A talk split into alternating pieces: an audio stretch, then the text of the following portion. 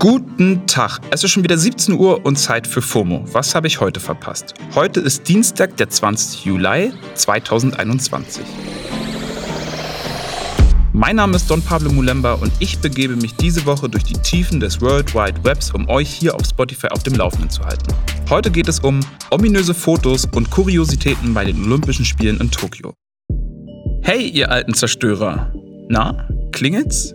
Es geht um CDU-Politiker Philipp Amthor. Seit gestern Abend kursiert im Netz nämlich ein Foto, auf dem ein grinsender Philipp Amthor zu sehen ist.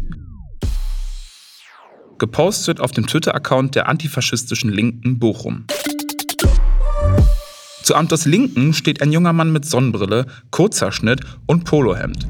Zu seiner Rechten ein junger Mann mit kurzer Schnitt, Seitenscheitel, einem Oberlippenbart und einem Shirt mit der Aufschrift Solidarität mit Ursula Haferbeck. Zur Erklärung, Ursula Haferbeck ist eine 92-jährige Holocaustleugnerin, die mehrfach wegen Volksverhetzung verurteilt wurde. Nach Infos vom Tagesspiegel gehören die beiden der rechtsextremen Szene in Mecklenburg-Vorpommern an.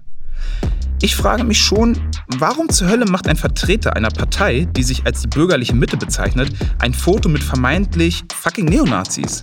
Philipp Amthor hat sich auf Instagram bereits, naja, eher schwammig entschuldigt und geschrieben, dass er eben häufig nach Fotos von Bürgern gefragt werde und behauptet, die Aufschrift auf dem Shirt nicht gesehen zu haben. Ansonsten schreibt er, Zitat, hätte ich das Foto natürlich nicht gemacht. Lol. Ich habe Christian Fuchs um eine Einordnung gebeten. Er hat das Buch Das Netzwerk der neuen Rechten geschrieben und schreibt unter anderem auch für die Zeit über Rechtsextremismus. Hey Christian, was hat es für eine politische Bedeutung, wenn ein CDU-Politiker sich mit ziemlich offensichtlichen Neonazis so öffentlich zeigt? Das hat natürlich eine verheerende Auswirkung denn was Philipp Amthor da macht, ist eine Aufwertung von Menschen mit rechtsextremen Positionen. Ähm, er verharmlost ihre Ideologie damit sehr, sehr eindeutig.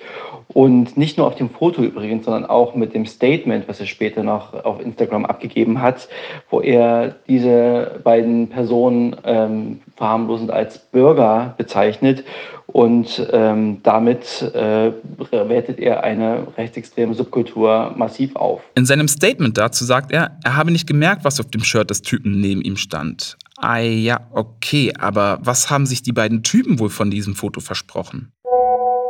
Was er aber nicht gemerkt hat, ist, dass er instrumentalisiert wurde von eben genau diesen Rechtsextremistinnen, die ähm, ihn jetzt für ihre Sache vereinnahmen. Und das ist umso dramatischer, da das nicht der erste Fall ist von so einer Fotobombe.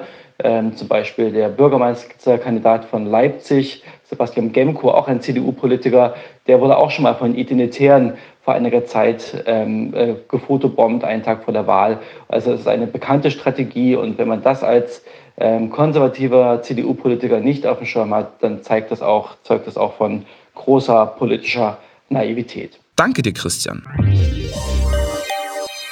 Lifehack für Personen, die gern mal ins Fettnäpfchen treten, Reichweite und Verantwortung haben. Wenn fremde Personen ein Foto mit dir machen möchten, kurz mal checken, was auf dem Shirt steht. Könnte nämlich sein, dass es ein Neonazi ist. Okay Leute, jetzt kommt ein ziemlich harter Cut, ähnlich wie die Haircuts der beiden Typen auf dem Foto, aber Freitag sollen die Olympischen Spiele in Tokio eröffnet werden. Zwar ohne ZuschauerInnen vor Ort, aber mit mehr als 80.000 Menschen wird das die bisher größte Veranstaltung seit Beginn der Corona-Pandemie. Drosten lebt Shit. Cool, könnte man meinen. Wären da nicht die stark steigenden Infektionszahlen durch die Delta-Variante. Auch ein Großteil der japanischen Bevölkerung findet es nicht so geil, dass die Spiele trotz Pandemie in Tokio stattfinden. Letzte Woche wurde in Japan nämlich erneut der Notstand ausgerufen und darüber hinaus wurden in den letzten Tagen auch immer wieder Athletinnen und Mitarbeiterinnen im Umfeld der Spiele positiv auf Corona getestet. Der Hauptsponsor der Spiele, Toyota, hat jetzt reagiert und wenige Tage vor der Eröffnung entschieden, keine seiner geplanten Werbespots im japanischen TV zu veröffentlichen.